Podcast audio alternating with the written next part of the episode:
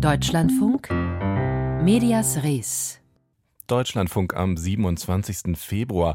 Auf den Tag genau 90 Jahre ist es her, da hat in Berlin der Reichstag gebrannt. Das Naziregime erklärte schnell einen einzelnen Mann zum Täter und schränkte in der Folge weitere Rechte ein, etwa die Meinungs- und Pressefreiheit. Das Ereignis gilt als wichtiger Schritt bei der Umwandlung vormals demokratischer Strukturen in eine Diktatur. Eine ähnliche Zäsur erkennen viele Beobachter aktuell in Russland mit dem Krieg der eigenen Regierung gegen die Ukraine. Von Beginn an war dieser Krieg auch einer um die Wahrheit und damit um Medien und ihre Berichterstattung. Florian Kellermann über die Zensur von Wladimir Putin und ihre Folgen. In Russland vergeht keine Woche, die für die unabhängigen Medien des Landes nicht eine neue Hiobsbotschaft bringen würde. In der vergangenen Woche blockierte die Medienaufsichtsbehörde Roskomnadzor die Internetseite Red Collegia. Sie gehört zu einer Stiftung, die unabhängige Journalisten mit Preisgeldern unterstützt. Sergei Parchomenko, Kreml-Kritiker und Jurymitglied des Projekts, sagte im oppositionellen YouTube-Kanal Живой Гвоздь.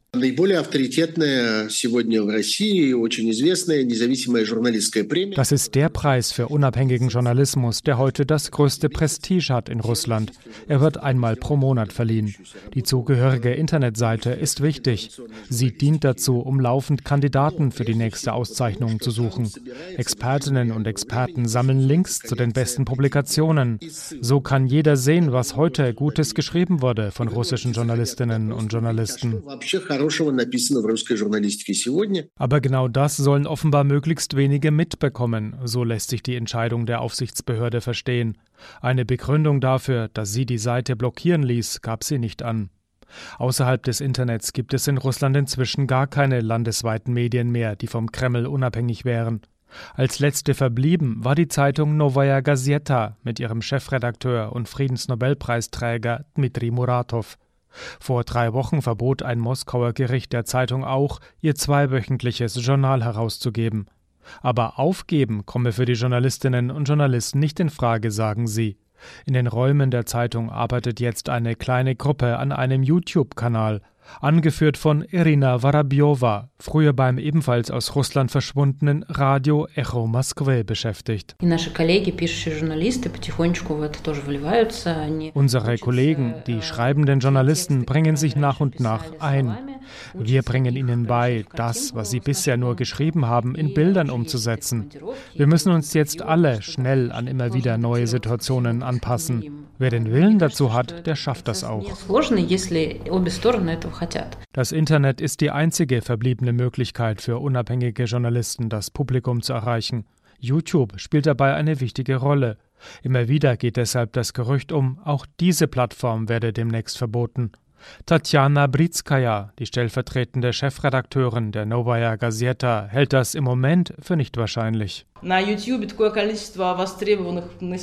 Auf YouTube gibt es sehr viele Kanäle, die nichts mit Politik zu tun haben und die viele Russen gerne nutzen. Deshalb riskieren sie es bisher nicht, das zu blockieren. Vermutlich schauen auch die Leute von Roskomnadzor dort TV-Serien an. Allerdings blockiert Roskomnadzor das Internet nicht nur, die Behörde überwacht es auch. Belarussische Hacker veröffentlichten unlängst interne Dokumente der Behörde. Aus ihnen geht hervor, Wer zum Beispiel etwas über die Gesundheit von Präsident Wladimir Putin postet, etwa in seinem Telegram-Kanal, wird sofort in einer entsprechenden Liste gespeichert. Ähnliche Listen gibt es auch für andere Themen und Stichwörter.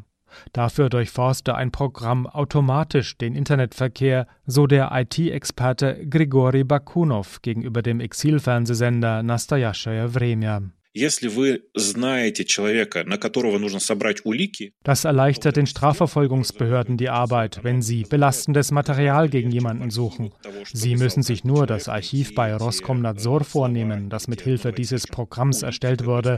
Schon haben sie eine Grundlage, um jemanden festzunehmen. Unabhängige regionale Medien waren bisher nicht so stark im Fokus der Behörden. Das scheint sich nun zu ändern, besonders wegen der immer häufigeren Berichte über die in der Ukraine gefallenen Soldaten aus den Regionen. Medien, die Fotos von frischen Gräbern veröffentlichen, werden unmittelbar verfolgt. So die Internetzeitung Tjordy Znak, hartes Zeichen aus Tambov. Die Generalstaatsanwaltschaft ließ ihr Konto im Netzwerk Vkontakte blockieren, als sie dort solche Fotos veröffentlichte. Die Zeichen stünden auch im Internet auf immer engmaschigere Zensur, so der Jurist und Bürgerrechtler Pavel Tschikow. Wenn wir davon ausgehen, dass der Krieg in der Ukraine noch lange dauert und das Jahr 2023 ein Kriegsjahr wird, dann wird sich der Trend wohl fortsetzen. Auch der Trend, das russische Internet immer mehr vom internationalen Internet zu isolieren. Als nächstes sind wohl die Internetgiganten an der Reihe. Время придет за гигантами. Also eventuell eben doch auch YouTube und der in Russland am meisten verbreitete Messenger-Dienst Telegram. Twitter funktioniert in Russland schon seit fast einem Jahr nicht mehr. Bisher können findige Russinnen und Russen solche Blockaden umgehen mit VPN-Programmen, die ihre Computer oder Smartphones mit Servern im Ausland verbinden. Doch auch dagegen geht der russische Staat vor. Immer mehr VPN-Programme werden aktiv blockiert.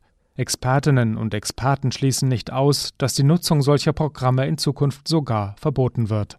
Wie Russland seine eigene Bevölkerung zensiert. Ein Bericht unseres Moskau-Korrespondenten Florian Kellermann war das.